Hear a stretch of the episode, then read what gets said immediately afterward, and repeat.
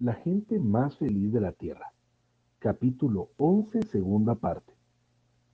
Lo mejor que fui capaz de decirle a la gente de Oakland fue que la sanidad es una de las funciones normales del cuerpo de Cristo y que cualquier miembro puede llevarla a cabo.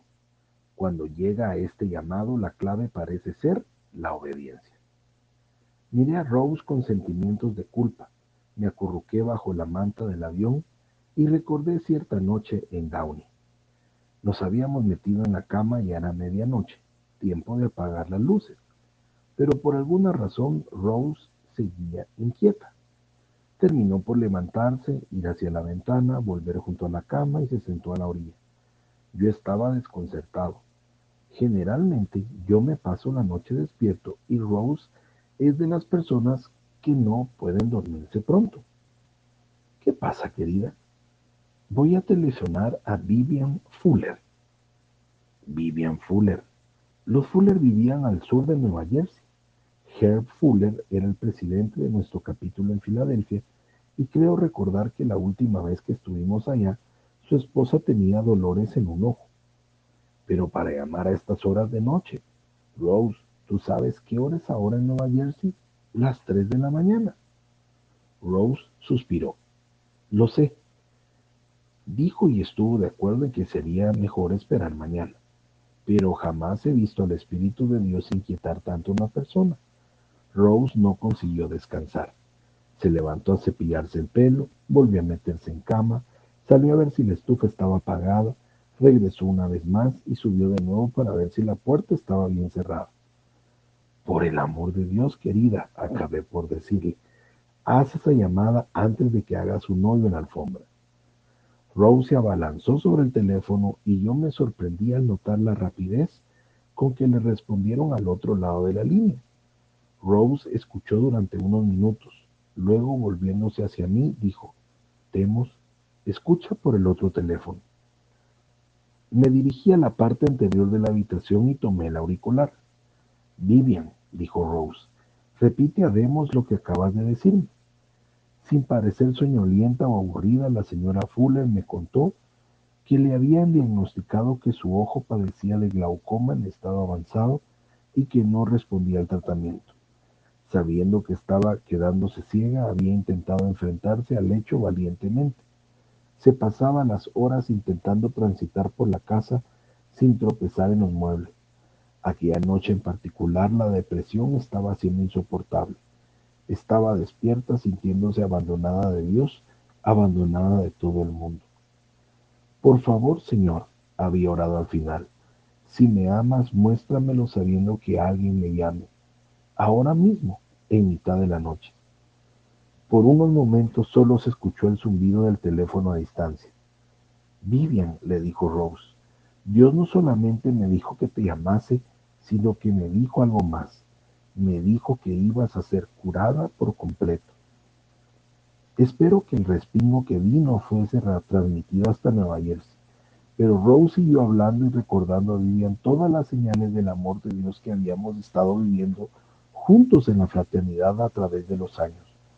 A continuación oramos los tres por la completa curación de Vivian y pedimos que la sanación comenzara desde aquel momento. Cuando terminamos era la 1.30 de la mañana en Downey y las 4.30 en Nueva Jersey. Algunos días después llamó Vivian. No tengo ninguna noticia concreta que darles, dijo, pero una hora después de que hablamos la otra noche, algo pareció saltar en el interior de mi cabeza. No, no se me ocurre ninguna otra forma de explicarlo. Al día siguiente fui al especialista y todo lo que me dijo fue que no había empeoramiento alguno desde la última visita. Pocas semanas después recibimos una segunda llamada de Vivian. No solo la enfermedad no había avanzado, sino que sus ojos parecían estar mejorando. Pasaron meses y luego nos encontramos con motivo de una convención regional en el Statler Hinton en la ciudad de Nueva York. Yo compartí con la multitud reunida en el salón de baile la historia de Vivian y cómo algunos de los mejores doctores del este le habían diagnosticado un glaucoma irreversible. Pero ahora Vivian subió los escalones con que la condujeron al micrófono y describió el agonizante progreso de la enfermedad, como cada día se decía a sí misma que quizás aquella sería la última vez que veía el rostro de su marido. Luego habló de cuando la depresión le llegó a su fase más aguda, cuando yacía en su cama a las 3 de la mañana orando porque alguien la llamase.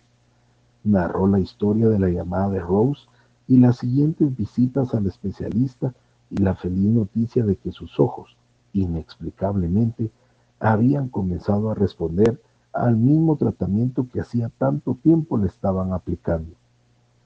Yo alabo al Señor cada día por mi maravillosa vista.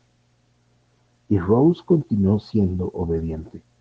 Aún mientras Vivian estaba hablando, la gente comenzó a abandonar sus asientos para acercarse a la plataforma. Hasta 27 pacientes de glaucoma se reunieron en la plataforma. En una atmósfera cargada de fe, la entera sala oró por ellos. Seis meses después, siete de estos 27 concurrieron a la convención de Washington, D.C. No sabemos nada acerca de los otros 20, pero cada uno de estos siete había sido curado por completo. En cada una de las convenciones se cuentan experiencias similares y algunas más asombrosas que estas. Cáncer terminal curado al instante, un paciente cardíaco que recibió un nuevo corazón, no sanado, sino corazón nuevo, sin trazas de tubos plásticos y válvulas que colocan las anteriormente por medio de cirugía un joven muerto por una herida de bala calibre 38 que se sentó en un hospital de Jacksonville y pidió agua después de que el director de la fraternidad orara por él. Otro hombre al cual el señor de Sudáfrica le había dado por muerto, resucitó después de que un grupo de fraternidad oró por él y hoy llevaba con orgullo su certificado de defunción. Y en cada caso, los milagros se daban cuando alguien estaba dispuesto a ser obediente, sin importarle lo ridículo y desesperado que pudiera parecer el caso. Oh, nuestro ministerio de alcance mundial por todas partes. Los números que nos dio Dios a un grupo de nosotros en oración el pasado diciembre, 1.250 millones de personas que serían alcanzadas en 1975 eran tan astronómicos que nos parecieron irreales. Pero también la era completamente electrónica me parecía a mí tan irreal y era precisamente la electrónica la que ya en agosto estaba cubriendo multitudes que jamás habían oído. Por el momento, el programa radiofónico de la fraternidad se transmite semanalmente en 21 lenguas diferentes a través de Europa, América Latina y Asia en Estados Unidos, nuestro programa para televisión de media hora semanal, Las Buenas Nuevas, está entrando en su cuarto año de difusión nacional con nuevas extensiones este año para Canadá, Bermudas, Australia y Japón. Una parte importante de esta actividad está a cargo de nuestro hijo Steve, ahora nuestro productor ejecutivo. Micrófonos, discos de reloj, cintas filmadas o grabadas parecen serle tan familiares a él como extraños para mí. Aún me estremezco cuando recuerdo mi primer día en las cámaras. La idea del programa Las Buenas Nuevas era que otros hombres hablasen de sus experiencias del mismo modo como yo lo hacía en las reuniones de fraternidad. Me parecía bastante sencillo y con el tiempo en un estudio de televisión era tan caro. Esperábamos filmar los 13 primeros programas de media hora en una semana. Cuando entré en la cabina de sonido y vi aquellos cables y cámaras y hombres con los cronómetros, me quedé plantado como una vaca ante un cepo que no es el suyo. Los directores del guion me ordenaban, párese aquí, siéntese allá, ahora vuelvo a la cabeza.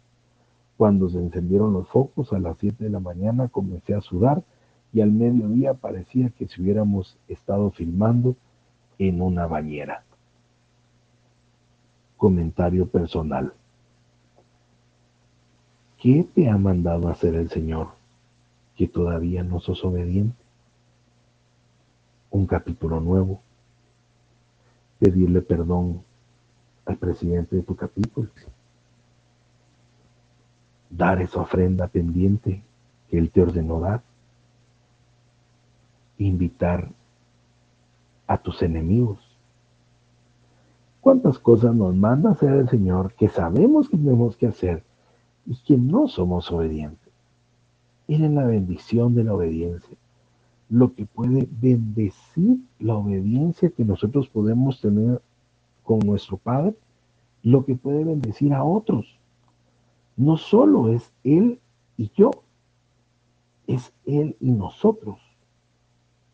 Es Él y ellos a través de una acción cuando nosotros somos obedientes.